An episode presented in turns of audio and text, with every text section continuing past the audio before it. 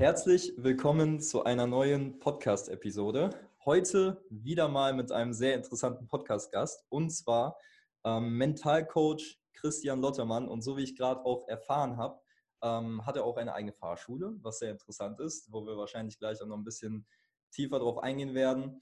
Und ähm, auch von wieder ein Podcast-Gast, der von meinem vorherigen Podcast-Gast empfohlen wurde, was ich immer sehr, ähm, ja, sehr schätze und dementsprechend immer mit sehr positiver Vorstimmung quasi reingehe, weil ich einfach ähm, interessante Personen, die ich interviewt habe, die mir dann interessante Personen empfehlen, immer wieder richtig gut finde und dass es dann über so ein Netzwerk läuft und dass man einfach schaut, dass man halt immer wieder mehr Leute aufbaut. Und ja, Christian, ich grüße dich.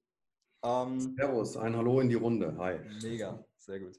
Und ähm, ja, lass uns erstmal ganz grob da reingehen, weil ich ja jetzt auch von dir noch nicht allzu viel weiß.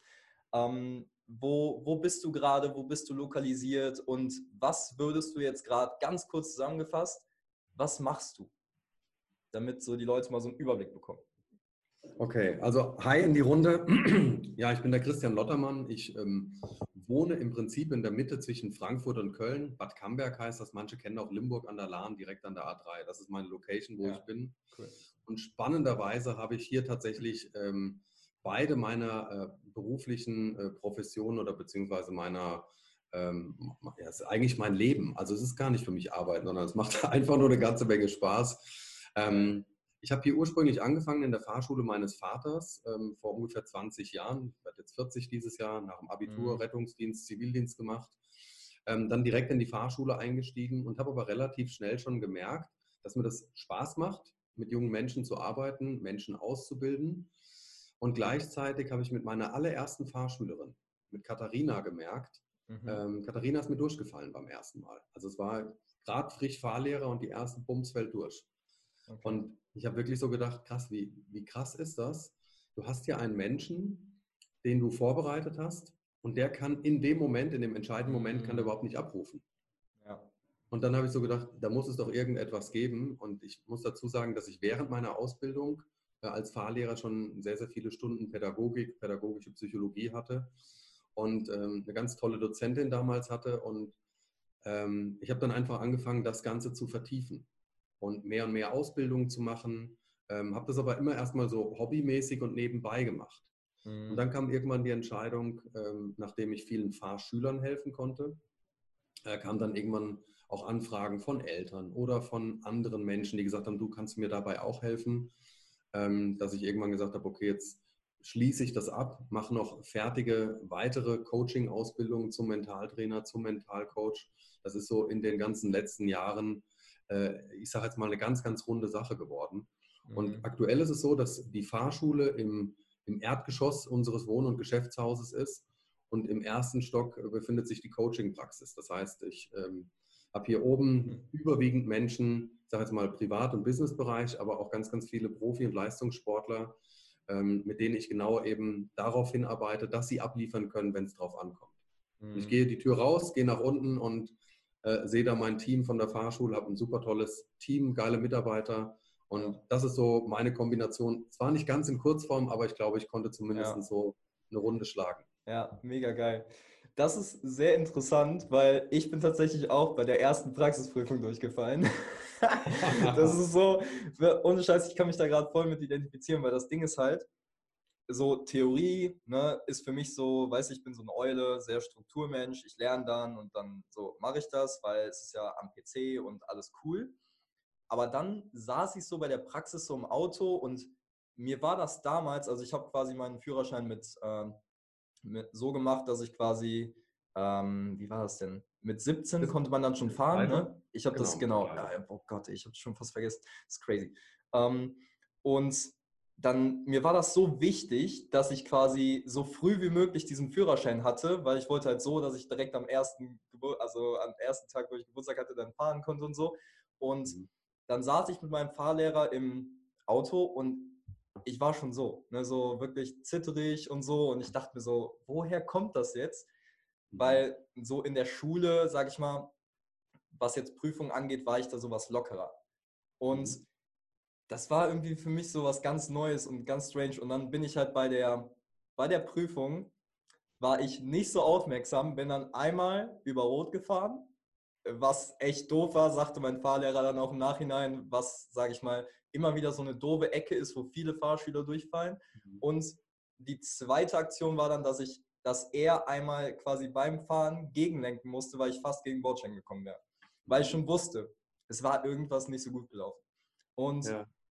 Ähm, ja, das war für mich irgendwie eine strange Erfahrung und ich bin dann so voll deprimiert nach Hause und so weiter und so fort. Und dann meinte mein Fahrlehrer auch, ach Tim, das war, ah, du kannst es eigentlich und so. Und ah, das war echt, ähm, echt crazy. Deswegen, also das finde ich interessant, diese Verbindung quasi, dass du erst ne, die Fahrschule übernommen hast und dann halt gemerkt hast, okay, eigentlich coache ich hier meine Leute ne, so, dass die fahren können, aber dann halt diese klassische Prüfungsangst in dem Sinne. Da haben die Leute Probleme, die, diese, dieses Wissen, diese Leistung halt abzurufen. Und mhm. du, also dein, dein Claim ist ja so, dein, dein, jetzt muss ich selber Fahrlehrer für den Kopf, genau. Dein Fahrlehrer für den Kopf. So sieht's aus. Und ähm, wie, also wie lange hast du die Fahrschule gemacht und wann bist du dann so, also wann hast du dir gedacht, jetzt muss ich auch mal mental da was reinbringen? Also du hast gerade gesagt, bei deiner ersten Fahrschülerin hast du das gemerkt, aber hast du das dann direkt umgesetzt oder war das dann so erstmal so im Kopf? Ja, das, das erste, das, also ich sag mal, wir können ja ganz offen reden, das hat mich gefuchst wie Sau. Ich habe da, ja. ich habe wirklich, ich habe mich selber schlecht dabei gefühlt, weil ich so gedacht ja. habe, ähm, und jetzt gibt es vielleicht den einen oder anderen Fahrlehrerkollegen, der jetzt auch den Podcast hört. Äh, manche kennen das, manche werden sagen, Jung, das gehört halt mit dazu. Ich kann dir aber sagen, ich konnte mich damit nicht abfinden. Mm, weil ja. ähm, das ist zum Beispiel, ich gebe auch Weiterbildungen europaweit zum Thema äh, Prüfungsängste im Bereich zum Beispiel auch Fahrschulen. Ja, mega. Und da stelle ich immer eine Eingangsfrage. Da stelle ich den Teilnehmern immer die Frage, wie viele von Ihnen, die hier sitzen, glauben, dass es möglich ist, dass 100 Prozent ihrer Fahrschüler bestehen können. Und dann bitte ich mhm. um ein Handzeichen und ja. es meldet sich fast niemand.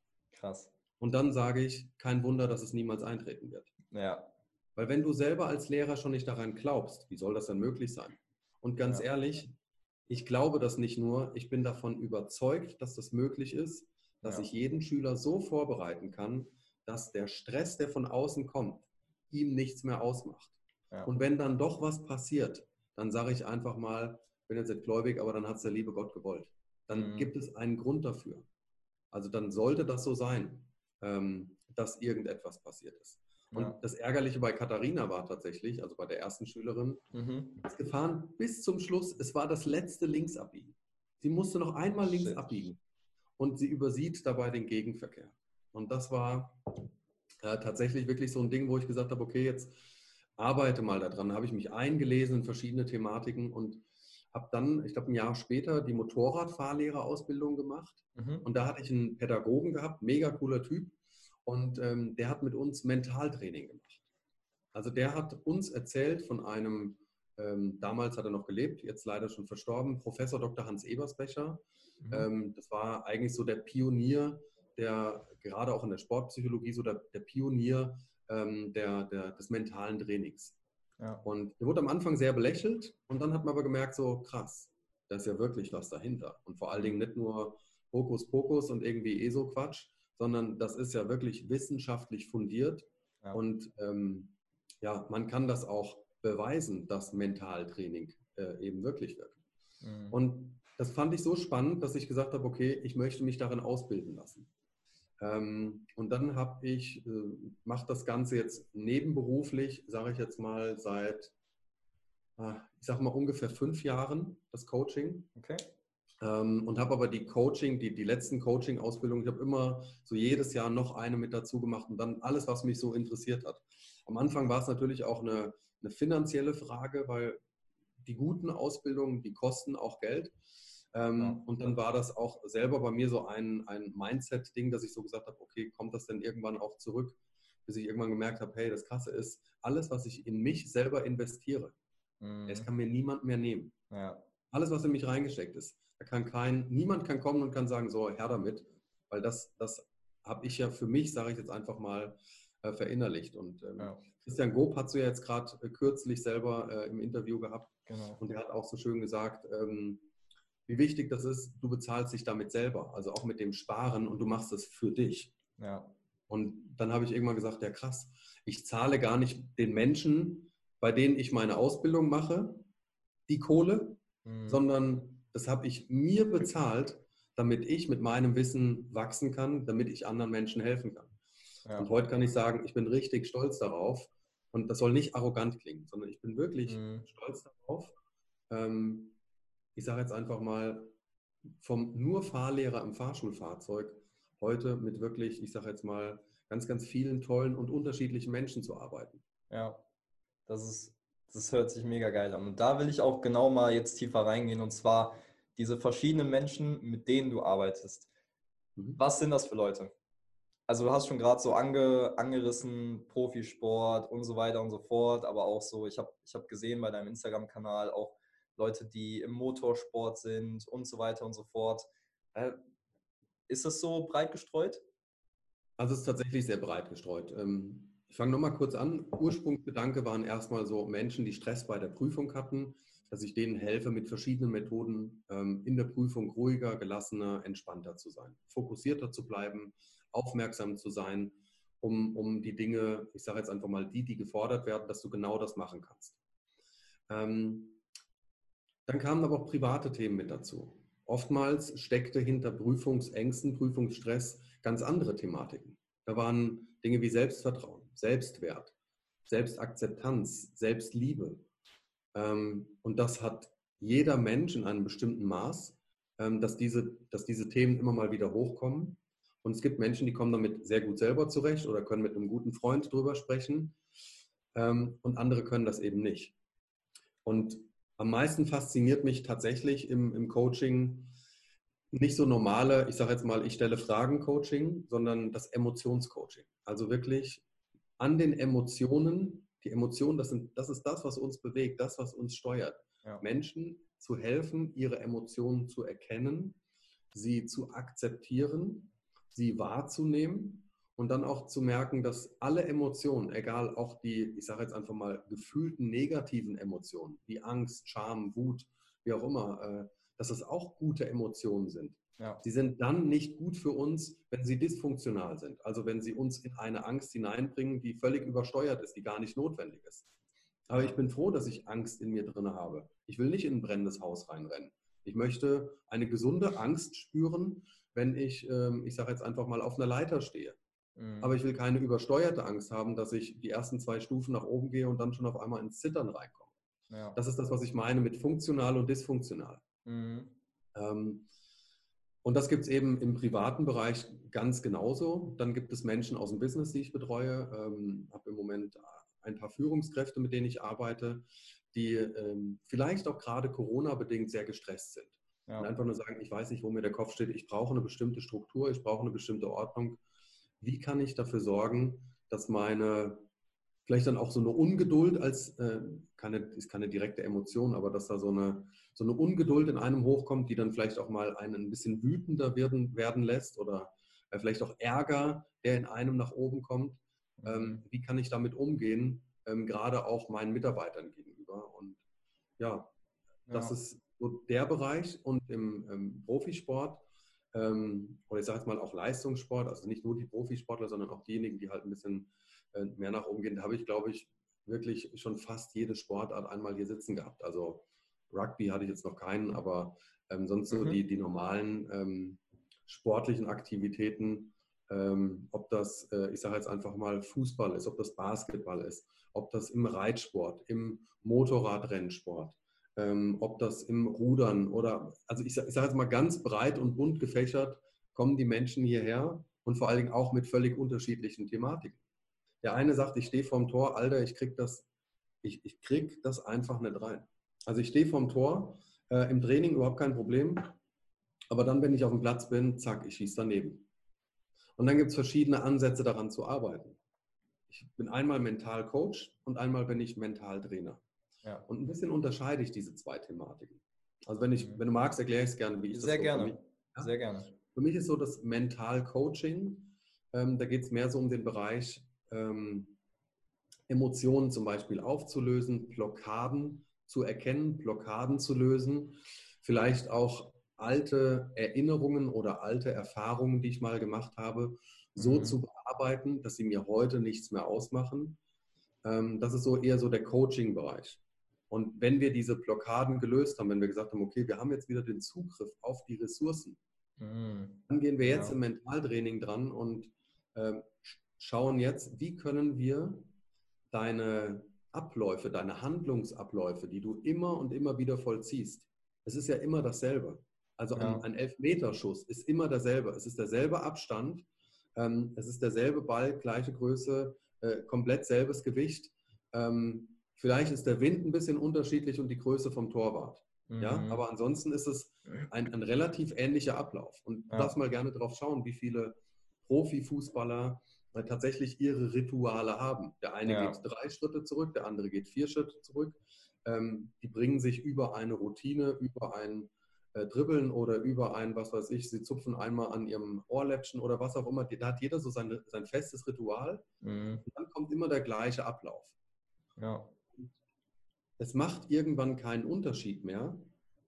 Zumindest sollte das irgendwann so sein, dass es dir keinen Unterschied macht, ob du einen Elfmeter schießt, wenn du, äh, ich sage jetzt einfach mal, ganz alleine auf dem Bolzplatz stehst. Ja. Oder wenn du äh, im Champions League-Finale im Stadion bist, ist es die 89. Minute und es ist jetzt der entscheidende Schuss. Ja. Es ist vom, vom, vom rein vom Motorischen her, ist es derselbe Ablauf. Ja. Und wenn jemand schon sagt, nee, das ist es nicht, ja, dann bist du schon gefangen. Ja. Dann bist du in deinen Gedanken schon gefangen. Wenn du jetzt aber sagst, nee, stimmt eigentlich, es ist genau dasselbe. Ja. Dann arbeiten wir daran, dass wir das so stark üben. Und egal, ob das jetzt ein Rennfahrer ist, der, für die ist der Start enorm wichtig. Mhm. Äh, wenn der Start gut geglückt ist, wenn du beim Start schon, ich sag jetzt mal, zwei, drei, vier Plätze gut machen kannst, oder wenn du ganz vorne dabei bist und du hältst die Position 1, ja, wenn du das trainiert hast, und das, das ist das Geile, du kannst es eben äh, in deinem Kopf, in deinem bordeigenen Simulator, kannst du das ständig wiederholen. Immer und ja. immer wieder. Und ähm, das haben wir gerade jetzt auch in Corona-Zeiten gemerkt, da, dass wir gesagt haben, if you can't go outside, go inside. Also ja. wenn du nicht nach draußen gehen kannst, du kannst nicht trainieren, Rennstrecken waren gesperrt, Stadien waren gesperrt, ähm, Turnhallen waren gesperrt. Schau mal, du hättest diese Zeit oder konntest diese Zeit, und das haben meine Klienten haben das äh, par excellence gemacht, die haben gesagt, ich habe jeden Tag weiter Basketball gespielt. Mhm. Jeden Tag habe ich Körper geworfen. Ja. Und wenn dann jemand sagt, ja, aber das ist doch nicht dasselbe. Ja. Das nicht verstanden. Ja. Und Achtung, es geht nicht darum, beim Mentaltraining sagen, ah, okay, dann, ich muss mir das also nur vorstellen. Ich mache jetzt meine Augen zu, jetzt schließe ich mal meine Augen und dann stelle ich mir einfach nur vor, wie ich die Körbe werfe. Ja. Das ist aber nicht. Sondern es geht darum, dass du dein Gehirn ähm, wirklich dorthin programmierst. Mhm. Und das heißt, alle Sinne anzusprechen. Ja. Sag denen, schließ mal deine Augen und jetzt stell dir mal vor, du bist in deiner Halle.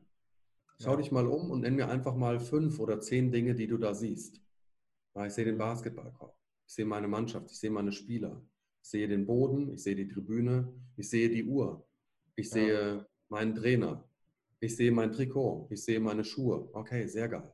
Ja. Und dann, was hörst du? Ah, ich höre das mhm. Quietschen auf dem Boden, ich höre den Ball, wie er aufdotzt, ich höre das Geschrei von meinen Spielern, also dieses wie auch immer, ja, was sie da halt im Schluss machen. Ähm, ich höre das oder ich, ähm, ich höre die Zuschauer, also dass sie sich wirklich da so echt reinbeamen. So, wie riechen das in deiner Halle?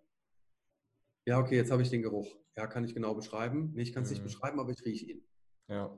Jetzt, jetzt wird es richtig echt für dein Gehirn. Mhm. Und jetzt sage ich, und jetzt wirf den Ball. Ja. Und werf ihn immer und immer wieder. Und in deiner Vorstellung, jetzt kommt so ein bisschen das Fake it until you make it. In deiner Vorstellung geht er immer wieder rein. Ja. In optimalen, sauberen Wurf. Und wenn du nicht weißt, wie es geht, dann schau es dir nochmal an, lass dich filmen dabei, wie du den Wurf machst, guck dir es exakt in einer exakten Position an. Und das ist zum Beispiel auch das, was wir später mit den Sportlern dann hier im Training machen.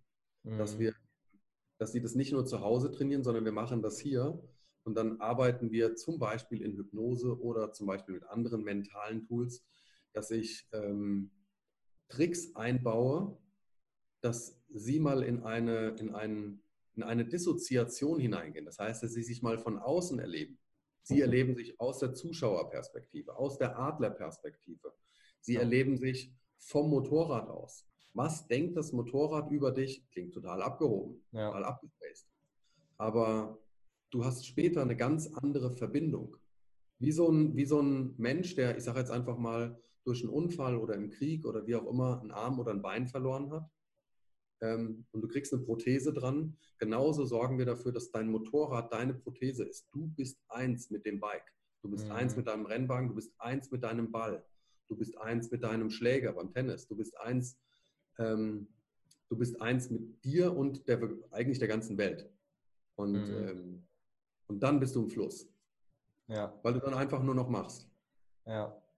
Das ist mega interessant, weil ähm, ich weiß nicht, ob du es irgendwie mal so ein bisschen abgelesen hast oder so. Ich selbst komme ja auch aus der Sportwissenschaft und ähm, also habe an der Sporthochschule in Köln studiert und da ist man natürlich auch unweigerlich mit so Themen definitiv halt in Kontakt und einfach so, ich will es jetzt nicht zu wissenschaftlich machen, aber einfach so diese, ähm, diese Untersuchungen zum Beispiel oder diese Studien, die gemacht werden, dass wenn du in so mentalen Vorgängen bist, die der, sage ich mal, der Grund, der normale Bürger würde sagen, ja, es ist ja nicht dasselbe aber Hirnscans zeigen, dass dieselben Hirnareale aktiviert sind. Ja. Also wissenschaftlich kann man es einfach beweisen und das ist halt echt crazy. Und was ich so interessant finde, ist, ich habe auch mal, ähm, also der Fabian Hambüchen, der läuft ja auch bei uns immer rum ja. und ich habe von ihm auch mal ein Podcast-Interview gehört, wo er genau das meinte, als er gefragt wurde, hast du eine Routine für was du vor deiner Kür machst, was du vor dem Barren machst, was du vor dem Reck machst, whatever. Und er meinte so, er geht quasi mental diesen Vorgang, wie er sich das vorstellt, dieses Körpergefühl, die ganze Übung geht er mental morgens in der Dusche nochmal durch. Und das gibt ihm so jedes Mal diesen, dieses Feeling, dass er safe ist. Und das ist halt so, also wenn wir jetzt von so wirklich krassen Athleten reden, glaube ich, dass es wirklich, also so wie du vorhin schon sagtest, jeder krasse Athlet hat irgendwie so Routinen, die in irgendeine Richtung gehen, dass man halt einfach auch mental sich vorbereitet auf sein Spiel, seine Kür, keine Ahnung, sein, einfach seinen Wettkampf, weil das so essentielle Dinge sind und das finde ich so, so interessant. Ähm, so wie du gerade schon angesprochen hattest, du hast ja Leute, sage ich mal, aus dem privaten, beruflichen und, sage ich mal, Sportbereich. Mhm, genau. Merkst du denn, dass, ähm, dass da Dinge sind, die sich, sage ich mal, so läppern? Also, dass da so immer so verschiedene Dinge sind, die, sage ich mal, ein gleiches Muster aufweisen, wo du hin und wieder so immer wieder dieselben Ansätze fährst oder ist es so komplett individuell? Also natürlich ist jeder Mensch anders. Das ja. ähm, wolltest du jetzt auch gar nicht hören, sondern ob es, ich sage jetzt einfach mal, Schnittmengen gibt in, in Themen. Genau. Ähm, und da ist es ganz egal, ob das Privatbusiness, oh, Entschuldigung, ob das Privatbusiness oder ob das Sport ist. Ja. Ähm, es sind wirklich die, die genannten Themen, die ich gerade eben schon mal gesagt habe. Also Themen wie Selbstwert, ähm, Selbstvertrauen, Selbstliebe, Selbstakzeptanz. Das ist so mhm. ein großer Wert. Und ähm, ich, ich sage jetzt einfach mal, du hast einen Fußballer, der ist, äh, keine Ahnung, vielleicht äh, vierte, dritte Liga oder so irgendwas und hat jetzt die Chance aufzusteigen. Und kurz bevor das Ganze passiert, stagniert es oder blockiert es aber bei ihm. Ja.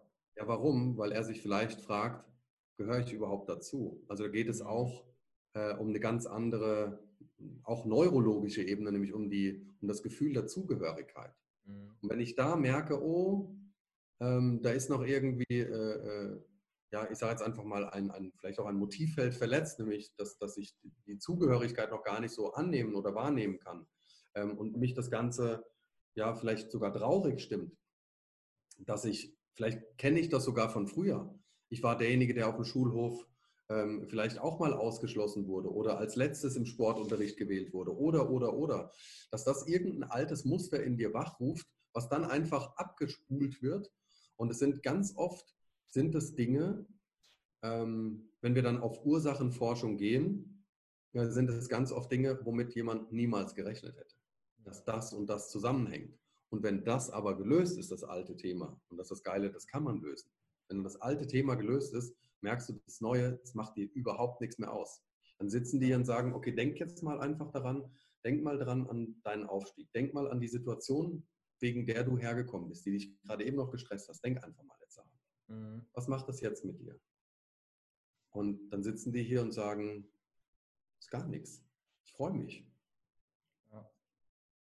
Und vorher, vielleicht haben sie eine halbe Stunde oder eine Stunde vorher noch geweint, wenn sie darüber gesprochen haben. Oder ähm, haben einfach nur gesagt, boah, irgendwie, ich spüre hier so einen Druck auf der Brust oder ähm, ah, irgendwie mein Mund, der wird so trocken oder oh, ich kriege schon ein bisschen schwitzige Hände, wenn ich jetzt drüber spreche. Also, dass sowas letztendlich dann kommt und auf einmal, nee, es bleibt gar nichts aus. Aber ich teste das erstmal, sagen die immer. Ich teste das erstmal, weil die selber nicht glauben können. Die können nicht glauben, dass das so schnell weggehen kann. Mhm. Und dann sage ich, pass mal auf, wie, schnell, wie lange hat das denn gedauert, bis das gekommen ist? Das ist manchmal ja. eine Sekunde, zack, da war es da. Der Moment und der hat dich geprägt für dein Leben. Es ist in einer Sekunde, ist das damals passiert, was dich heute gelähmt hat. Und klar, wenn du irgendwie sagst, ja, ich glaube, da braucht man eine Therapie, ähm, ich glaube, da muss man so 15 Sitzungen, vielleicht waren es auch 30. Naja, was hört dein Gehirn? Dein Gehirn hört, okay, 30 Sitzungen. Wann wird es besser werden? Ich kann dir sagen, in der 28. Sitzung vielleicht. Ja. Ja, weil du das ja irgendwie auch unbewusst abgespeichert hast. Mhm. Wenn du aber sagst, okay, ich gebe dem Ganzen die Möglichkeit, genauso schnell wie das gekommen ist, genauso schnell kann das auch wieder gehen weil ich es angenommen habe. Ich habe mich nicht mehr dagegen gewehrt. Ganz viele Menschen, die wehren sich immer so dagegen, geben Druck auf. Ja. Ähm, vergleich das mal mit so, einem, mit so einem Tor. Also du hast ein Tor, was vor dir ist, was geschlossen ist, das ist deine Blockade und du kommst nicht durch. Und dann gibt es viele, die drücken da dran, weil sie das irgendwie zuhalten wollen, anstatt dass sie einfach mal, vielleicht geht das Scharnier in die ganz andere Richtung auf, dass man sagt, okay, ja. ich nehme es an. Ich öffne das Tor, ich nehme es an und plötzlich ist der Weg frei. Ja. Und jetzt kann ich durchgehen. Und vorher habe ich in die ganze Zeit völlig falsch gearbeitet.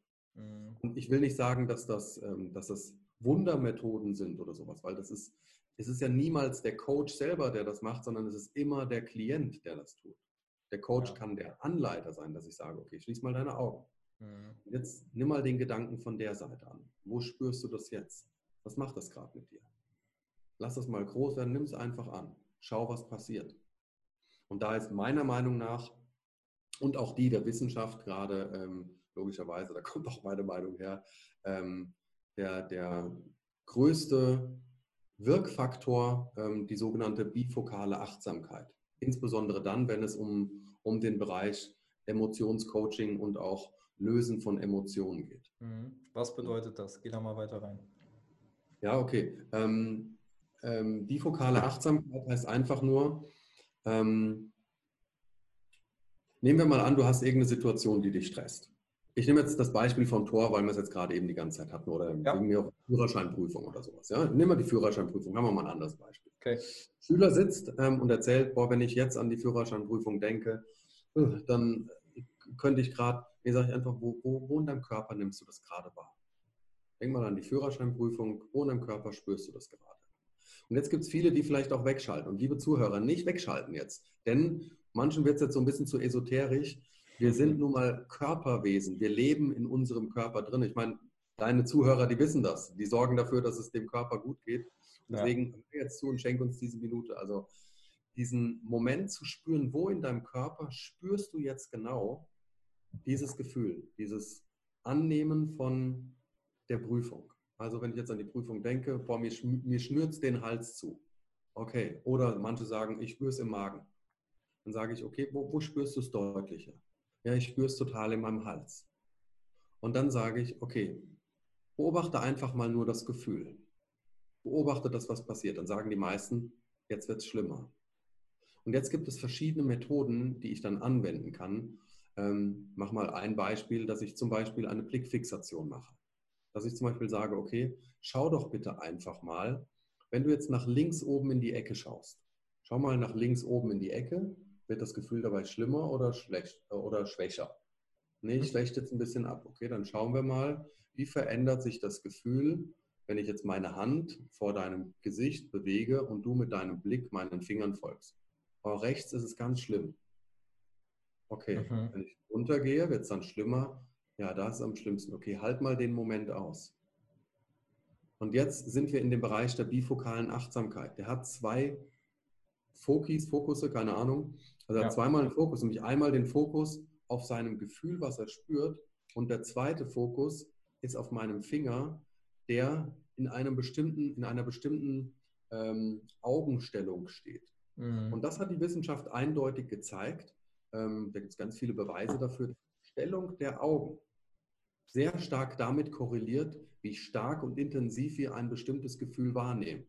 Es gibt sogar Theorien, die sagen oder die vermuten, dass das Gefühl vielleicht bei genau dieser Augenstellung, als du die mit acht Jahren genau die Augenstellung da hattest, ist genau der ja. Moment passiert. Und dann hat sich das an Trigger. der Stelle in dein neuronales Netzwerk eingebrannt.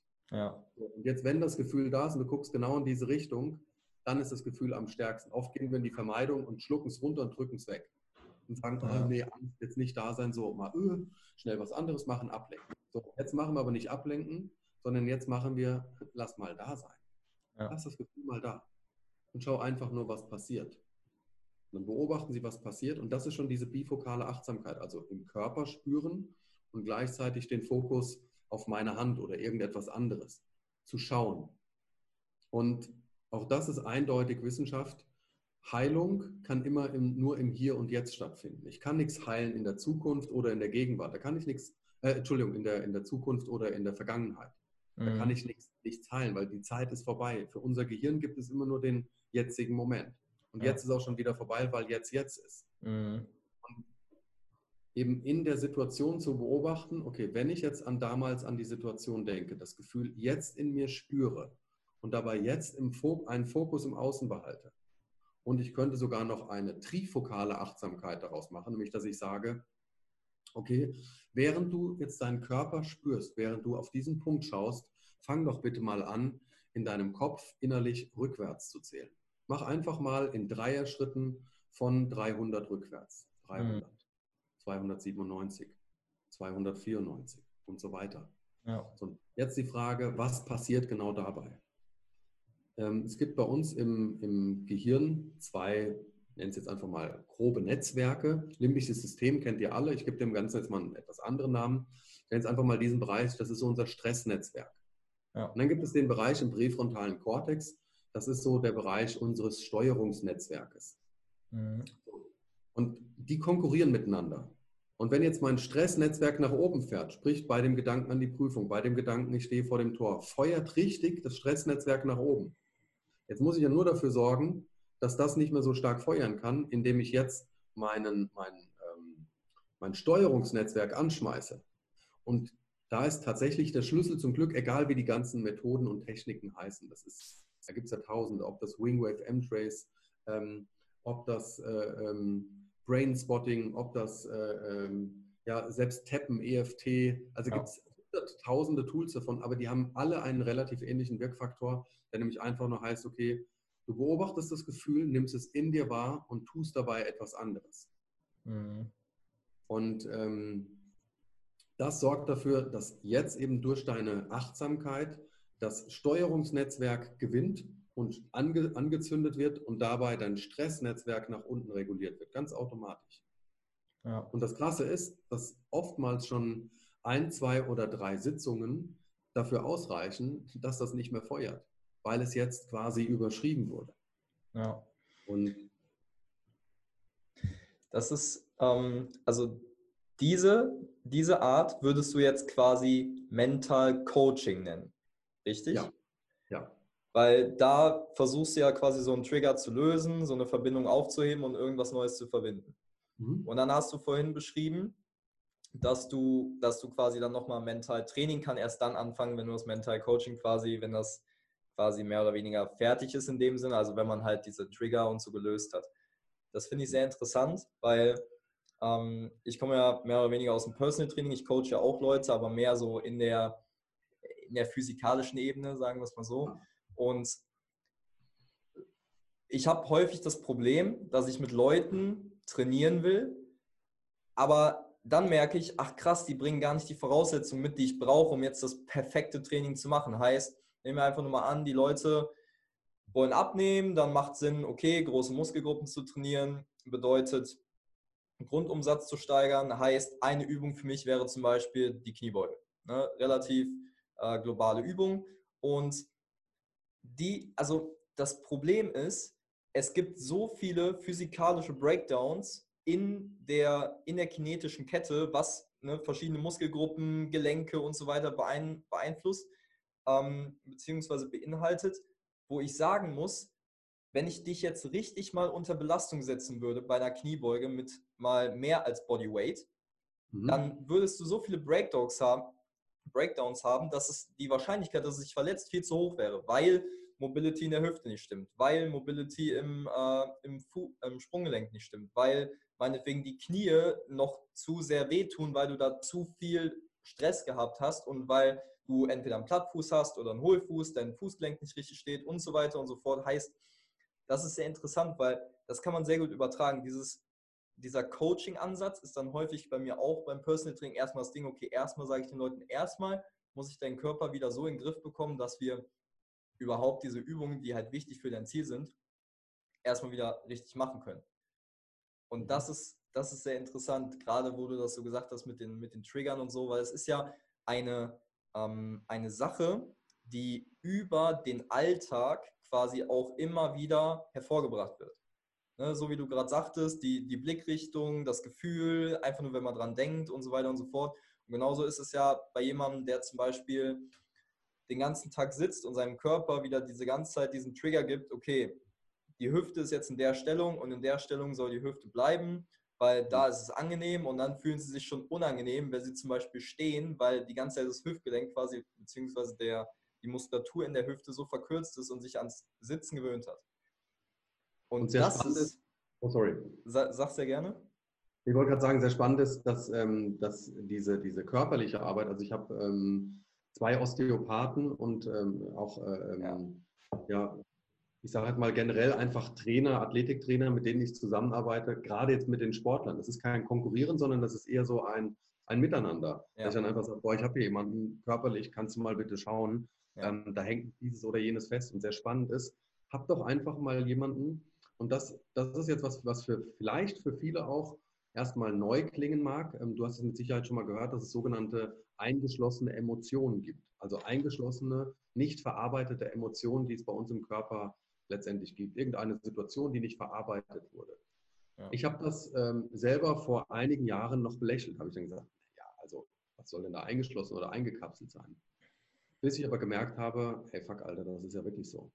Also es gibt mhm. wirklich Menschen, die haben auf einmal, ich sage jetzt einfach mal, ein, ein Gefühl äh, oder eine alte Erinnerung in ihrem Knie eingelagert.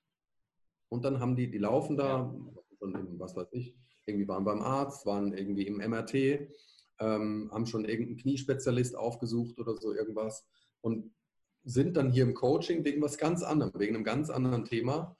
Und manchmal frage ich dann, müssen wir zum Beispiel mehr über diese eingeschlossene Emotion wissen? Und dann fragen wir im Unbewussten, ähm, egal ob das jetzt Hypnose ist oder eine andere, äh, ein anderes Tool, frage ich, wo sitzt diese Emotion? Und dann kommt ja. zum Beispiel, diese Emotion sitzt im linken Knie. Also das kann man mit verschiedenen Tests herausfinden. Und dann kommt auf einmal, krass, wir lösen das Ganze auf.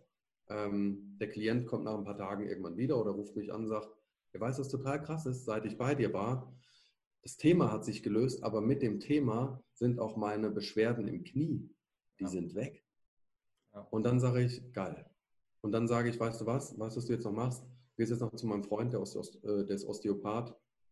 Geh bitte einfach nochmal zu dem hin, mach nochmal ein paar Übungen mit dem. Ähm, oder aber auch geh zu einem Physiotherapeuten oder was weiß ich, mach Sport und sorge dafür, dass diese Stelle, die jetzt vielleicht geschwächt war, dass du dafür sorgst, dass die so stark ist, so aufgebaut wird, dass sich nichts mehr darin einlagern kann, dass da gar kein Angriffspotenzial mehr darin besteht. Ja. Mhm. Das ist so interessant, weil das sind ja auch so Ansätze, die die klassische Schulmedizin ja gar nicht beachtet. Weil dann gehen so Leute, gehen dann zum Beispiel ins MRT und lassen sich das Knie scannen und dann sagt der Arzt, ja, da ist aber gar nichts. Ne, mhm. Da ist der, der, Knorpel ist in Ordnung, ne, die Menisken sind in Ordnung und so weiter und so fort, ne, im Sinne von Kreuzbänder, keine Risse und so weiter und so fort. Mhm. Aber der, der, da sind Schmerzen. So, und dann sagt der Arzt ja, kann ich nichts machen, weil was soll ich damit machen? Und richtig gute Ärzte wissen dann zum Beispiel, okay, dann sollte ich vielleicht mal an einen, zum Beispiel an eine Heilpraktikerin äh, verweisen, ne, was ja. Thema Ernährung, Stoffwechselmedizin und so weiter und so fort angeht. Dann sollte ich vielleicht mal auch an einen Mentalcoach oder einfach nur mal so, das sind ja auch viel so, dann macht man vielleicht was mit Chakren und so weiter und so fort. Es gibt ja so viele Ansätze. Und das ist so interessant, weil ich sag mal so, in meinem Business sind ja auch häufig Leute da, so der Klassiker ist ja auch Rückenschmerzen und so weiter und so fort. Und zum Beispiel sagt man das, also häufig ist, ich glaube, Rücken ist mit einer der krassesten Sachen, die häufig viel, viel mehr mit Emotionen verbunden sind als sonst was, weil der, durch unser ganzes Rückenmark läuft alles von uns. Wenn das am, da, da geht einfach alles durch, egal ob es in den Fuß geht, im Knie und das verstehen ja viele auch am Anfang nicht. Bedeutet, mhm. gerade, ich finde das so interessant, weil vor, also das in dem letzten Semester, wo ich studiert habe, habe ich auch nochmal so eine Ausbildung, Rückencoaching und so weiter und so fort gemacht und da war halt mhm. auch die Aussage, 95 Prozent aller Rückenbeschwerden sind quasi unspezifisch. Heißt, das ist keine Skoliose, das ist kein Bandscheibenvorfall, das ist kein, oh Gott, Morbus Scheuermann, das ist gar nichts. Ne? Mhm. Das ist einfach nur da und tut weh. So, mhm. das, dann ist man, sage ich mal, so langsam geht es dann auch in diese, in diese Sache, okay, dann hat es vielleicht was mit Faszien zu tun, dass die Faszien nicht so gut durchblutet sind, dass die nicht so gut auch bewässert sind, dass die nicht so gut durchbewegt sind, ja, damit die sich selbst ernähren und so weiter und so fort. Aber dann halt auch viele emotionale Sachen und da zum Beispiel hab, also hat mir zum Beispiel in dieser klassischen Sportwissenschaftsschiene dieses Emotionale gefehlt. Weil da, da, das hängt ja häufig auch mit Triggern zusammen. Ne, das hängt ja auch damit zusammen, wenn jetzt zum Beispiel, nehmen wir mal an, du gehst jetzt in den, äh, in den Getränkemarkt, hebst einen Kasten Wasser an und hast dann auf einmal einen Hexenschuss, beziehungsweise hast erstmal Schmerz im Rücken. Und dann denkst du dir so, Kacke, ich habe mich jetzt irgendwie verhoben und so weiter und so fort. Und wenn es ja um den Rücken geht, dann denken immer alle, es ist sofort das Allerschlimmste, was sein kann. Im besten Fall wahrscheinlich so, es ist ein Bandscheibenvorfall zu 100 Prozent. Und dann verbindest du die ganze Zeit sowas damit und dann denkst du ja auch die ganze Zeit an den Schmerz. So wie du gerade meintest, dass die Leute immer wieder, wenn sie an die Prüfung denken, immer wieder an diesen Schmerz denken. Beziehungsweise, wenn man an das, wenn man sich das, wenn man zum Beispiel eine bestimmte Übung macht, nehmen wir einfach mal an, wir sind jetzt bei einem Athleten, der ist Sprinter und der hat immer wieder Knieschmerzen, wenn er seine 100 Meter sprintet und verbindet dann immer wieder damit dieses Gefühl von dem Schmerz. Und okay. dann halt auf diese, sag ich mal, auf diese anderen Techniken überzuspringen, das ist halt so, das ist einfach finde ich auch noch sehr neu und viele haben wirklich das Problem damit, so Techniken und so weiter sofort halt mit anzunehmen. Und das ist halt echt sehr, sehr interessant.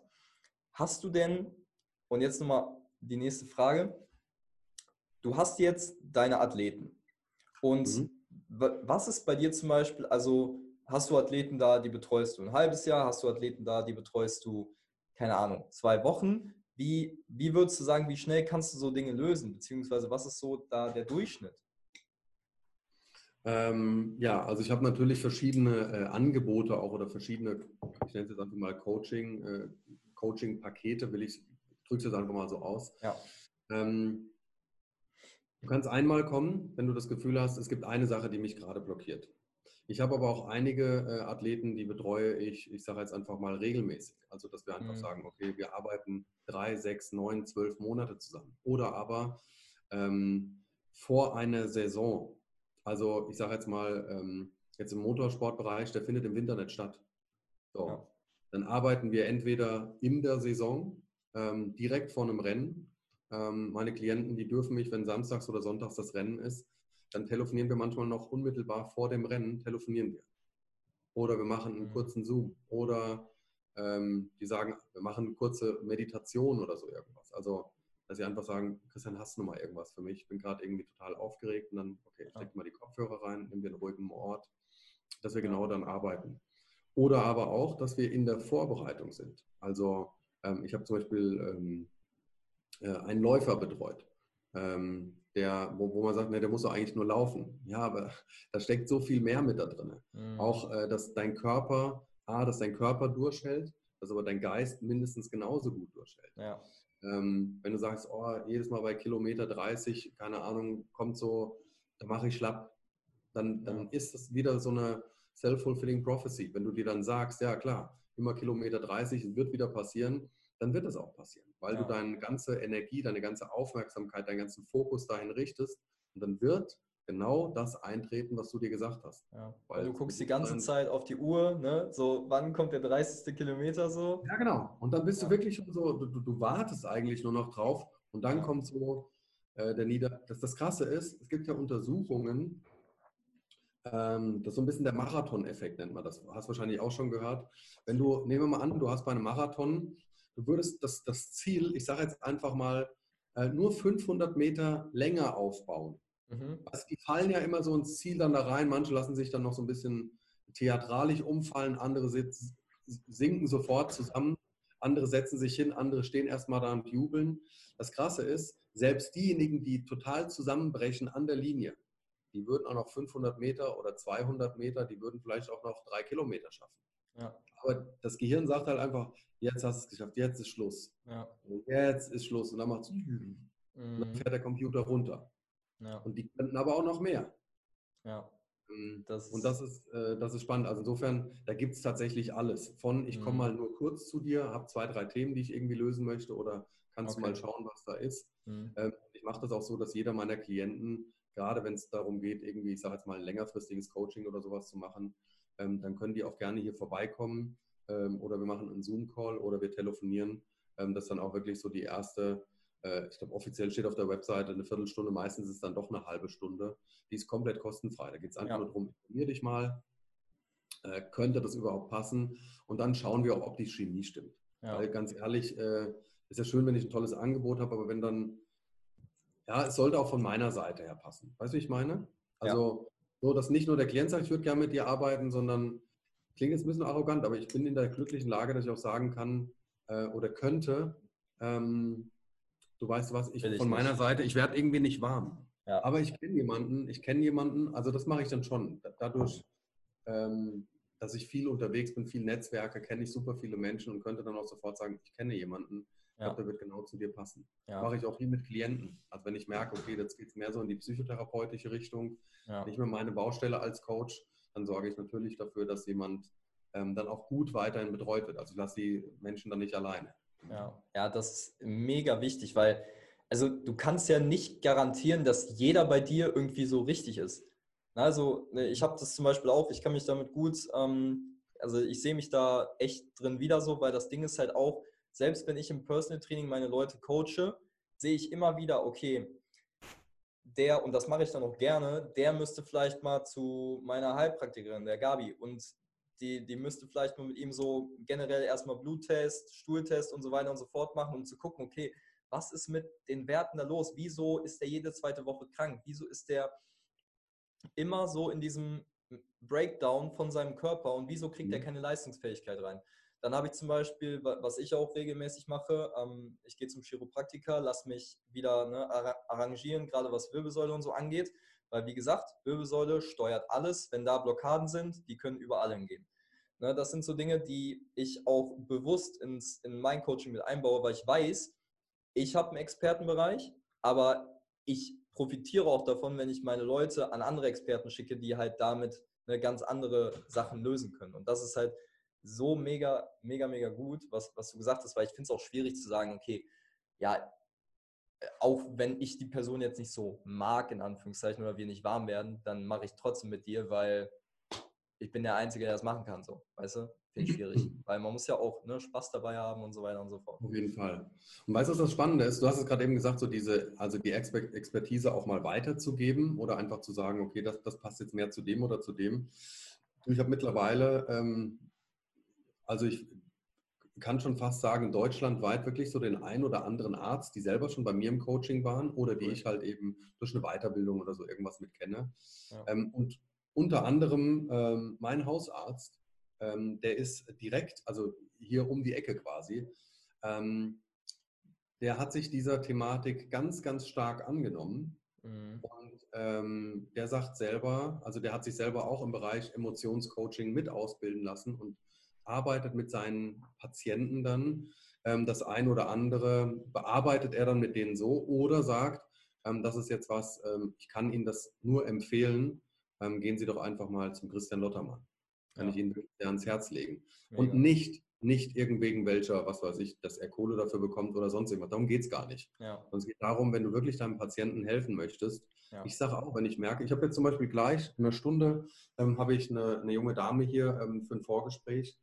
Ähm, ich weiß nicht, ob, ob, sie, ob das was wird oder ob das nichts wird. Das muss einfach, wir, wir schauen, stimmt die Chemie, stimmt das? Sie erzählt mir von ihrem Thema und dann kann ich sagen, okay, wir arbeiten daran oder wir arbeiten nicht daran. Weil das, das Allerwichtigste ist, ist einfach das, so dieses, ähm, das Verhältnis vom Coach zum Klienten. Mhm. Das ist äh, diese, man nennt das ja auch therapeutische Allianz. Das ist einer der größten, auch untersuchten Wirkungsfaktoren überhaupt. 70 bis 80 Prozent des Coaching-Erfolges äh, berufen einfach oder beruhen einfach nur darauf, wie gut ist die Verbindung zwischen diesen beiden Menschen mhm. und gleichzeitig auch, wie einig sind wir uns innerhalb der eingesetzten Intervention. Also ähm, wenn jemand sagt, oh nee, finde ich voll scheiße, aber dann mach halt mal ja. und eigentlich mag ich dich auch nicht, dann kann ich dir schon sagen, dann wird es nicht funktionieren.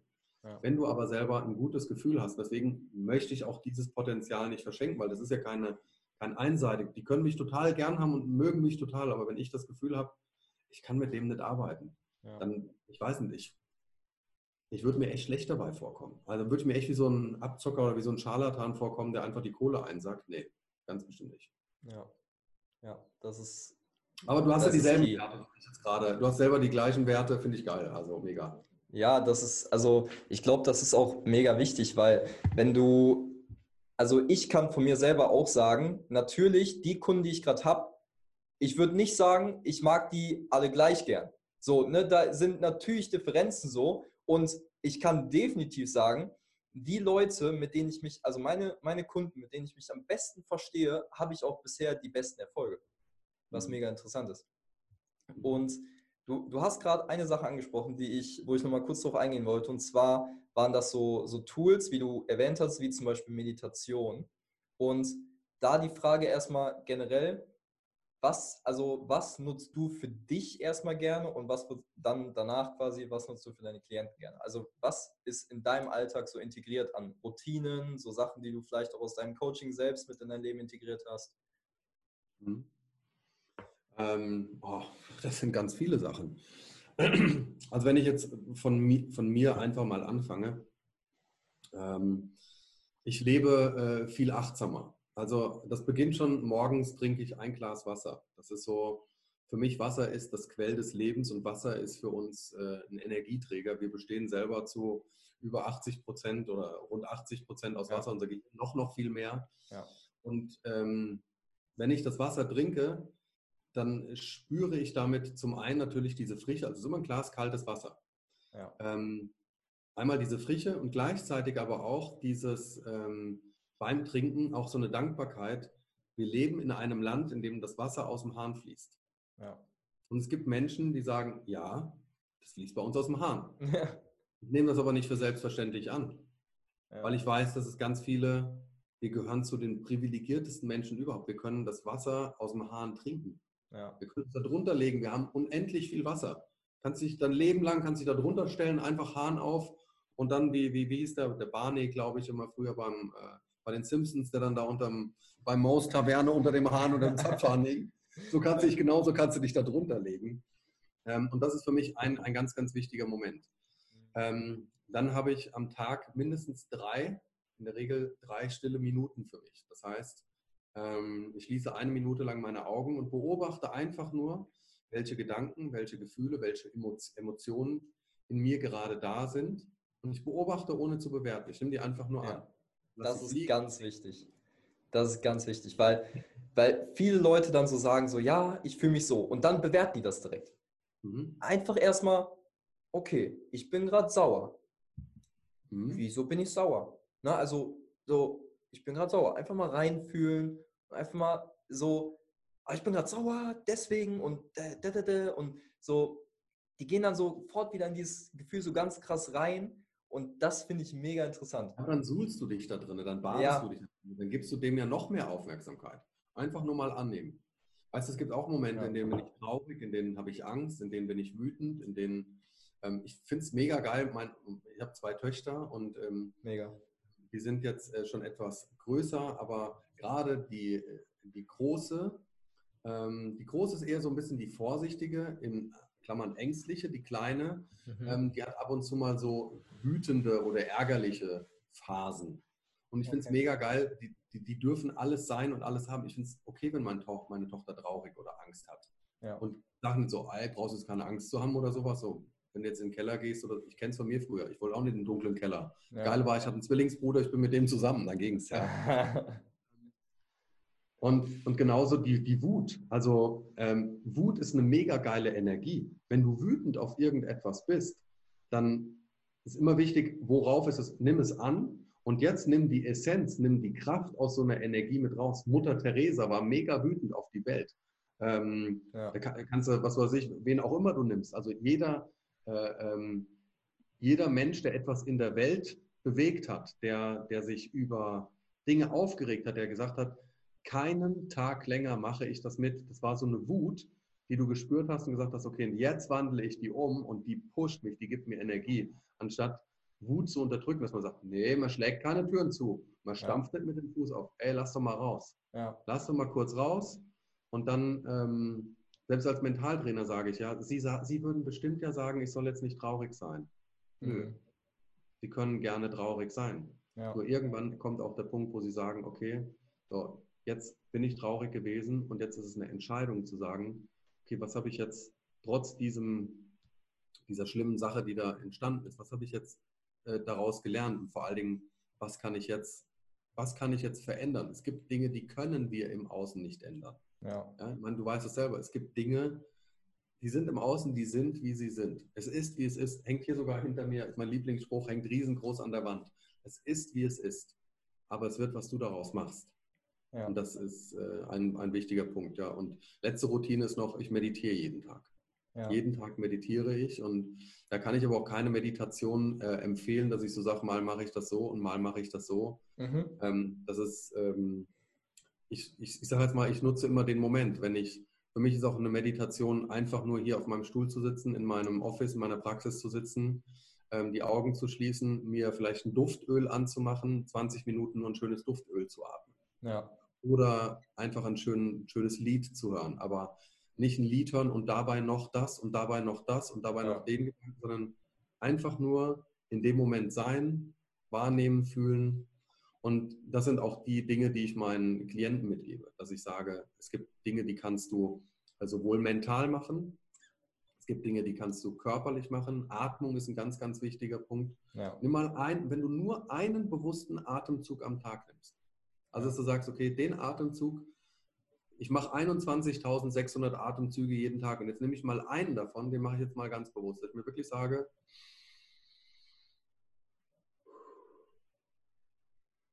ja, den habe ich jetzt bewusst gemacht.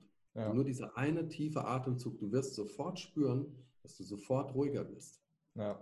Sofort mehr geerdet bist, mehr bei dir ankommst. Und es sind oft ganz, ganz kleine Dinge. Und die, diese Übungen, die ich auch meinen Klienten dann für hinterher zeige, da sage ich, das sieht jetzt so einfach aus. Aber das muss genauso einfach sein, denn wenn es nicht mhm. einfach geht, geht es einfach nicht. Deshalb mach es einfach und mach es einfach. Das ist der Slogan, ja. der dahinter. Geil. Das ist, das ist mega. Ich glaube auch bei diesem, bei Meditation wird auch häufig so mittlerweile irgendwie verkompliziert. Okay, da brauchst du die App und dann brauchst du das und so, dann brauchst du am besten noch den Duft und dann brauchst du am besten noch die, die, äh, die äh, Spannungskugeln und so weiter und so fort. Ne? Einfach einfach mal nutzen, weil, wie gesagt, finde ich gut, dass man einfach sagt, Meditation ist auch für, für viele Leute einfach unterschiedlich. Ne? Bedeutet, für den einen ist das einfach nur mal in, einer, in einem dunklen Zimmer ohne irgendwelche Geräusche zu sitzen und tief ein- und auszuatmen. Für den anderen ist es ein Ton bzw. eine Musik ähm, bzw. eine Meditationsmusik einfach zu verfolgen und dabei ne, Gerüche zu haben und einfach die Sinne einfach mal wieder zu spüren und wahrzunehmen. Und dann gibt es halt diese Medita die geführten Sachen und so weiter und so fort. Deswegen, also mega.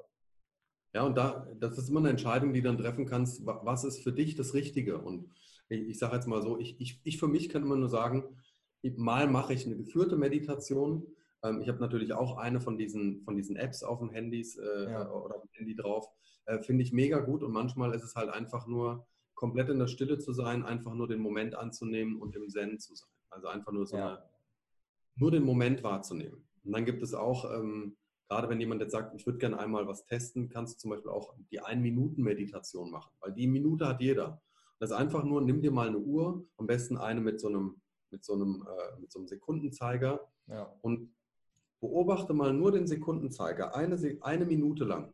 Du beobachtest nur den Sekundenzeiger, ohne dass du irgendwelche anderen Gedanken, Gefühle, irgendetwas zulässt. Du nimmst es einfach nur an. Kann dir sagen, es klingt so einfach und die meisten scheitern schon bei 30 Sekunden, weil sie dann anfangen zu denken, was soll denn der Scheiß? Oder ja. äh, nur 30 Sekunden. Oder nee, verfolg den doch einfach mal. Sei nur achtsam in dem Moment. Mhm. Und jetzt gibt es welche, die vielleicht auch fragen, ja, was soll mir das bringen? Ja. Was bringt mir, wenn ich jetzt eine Minute geschaut habe? Mach's doch einfach mal, dann spürst du es selber. Ja. Das finde ich mega geil und deswegen würde ich das gerne ähm, einfach spontan hier einbauen. Bevor wir das machen, ähm, verrat den Leuten gerne, wo die dich finden, beziehungsweise wenn die dich einfach näher kennenlernen wollen oder mehr von dir erfahren wollen, was du machst und so weiter und so fort. Vielleicht wohnen ja auch Leute bei dir in der Nähe und wollen jetzt unbedingt in deine Fahrschule oder so. Ähm, verrat uns, wo sie sich finden, wo die dich finden, was du so am Start ja, hast. Vielleicht ja wirklich jemand dabei, der äh, den Führerschein oder sowas machen möchte. Ja. Ähm, das findet ihr uns auf lottermann.com. Das ist die Internetadresse für die Fahrschule. Äh, da findet man auch ganz, wenn man ganz nach unten scrollt, findet man natürlich auch den Link äh, oder den Hinweis zum Coaching. Äh, das Coaching findest du aber unter drive-your-life.de. Ja. Ähm, da findet man die Seite dafür und ich habe einen Online-Kurs für Menschen mit Prüfungsängsten. Ähm, das ist der Prüfungsguru und das ist einfach nur prüfungsguru.de, tatsächlich mit Ü geschrieben. Ähm. Findest aber auch den Link tatsächlich über unsere äh, Fahrschul-Homepage. Wenn man ganz nach unten scrollt, ist das mit abgebildet. Ähm, und da findest du mich ansonsten auch Facebook, äh, Instagram, ähm, einfach meinen Namen, Christian Lottermann. Und dann bin ich da. Cool. Mega. Geil. Okay, pass auf, dann machen wir das jetzt folgendermaßen. Also ich weiß nicht, was du machen willst. Ich mache jetzt hier einfach mal meinen Timer an. Und wir machen ähm, eine Minute für die Leute. Pass auf, dann, dann zeige ich dir was. Eine Minute. Ähm, es gibt nämlich eine App, die finde ich mega cool dafür. Okay, du jetzt. Das heißt die Meditation Time. Die kostet auch nichts. Ja. Ähm, und das ist meine, mein Ding für eine stille Minute. Und Geil. genau das können wir jetzt machen. Ich drücke jetzt da drauf und dann hört ihr einen Gongschlag. Ja. Ähm, wenn du jetzt irgendwo am Autofahren bist, dann such dir bitte jetzt einen Parkplatz. Das muss ich dir als Fahrlehrer sagen. Unterblick machen, einmal anhalten, linker, rechts, genau. Motor ausmachen, Handbremse ziehen. So, und dann machst du einfach mal Motor aus, setzt dich entspannt hin und sorgst dafür, dass du eine Minute jetzt nicht gestört wirst. Du schließt dann deine Augen und beobachtest einfach nur, was an inneren Bildern, an Gefühlen, an Emotionen passiert und du beobachtest, ohne zu bewerten.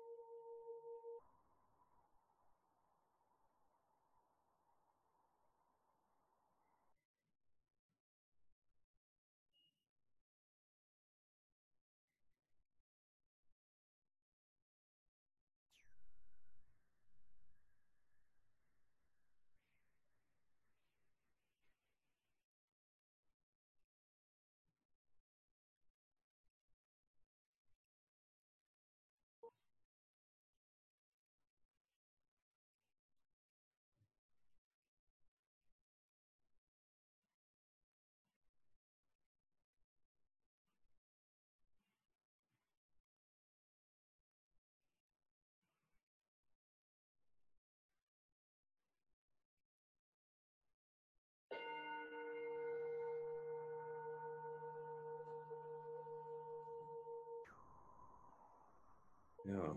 Nice.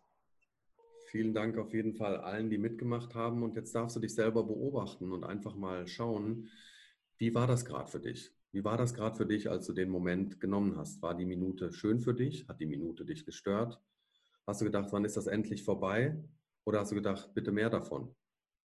Und es ist ganz oft so, dass wir, wie wir eine Sache im Leben machen, so machen wir ganz, ganz viele andere Dinge. Und deswegen schau einfach mal hin, konntest du wirklich diese eine Minute, die hast du nicht uns geschenkt, nicht mir, nicht Tim, sondern die hast du dir geschenkt, die hast du für dich genommen.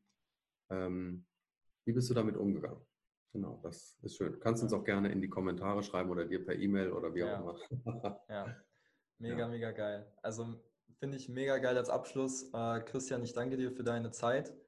Und äh, wie gesagt, ich werde alles, was du ähm, an Kontaktdaten dagelassen hast und dein Instagram und so weiter und so fort, alles in die Shownotes packen, damit die Ja. Leute sich informieren können. Und äh, yes, ich wünsche allen, die zugehört haben, äh, ja, noch einen guten Tag, je nachdem, wo ihr gerade seid, ob morgen, Mittag, Abend.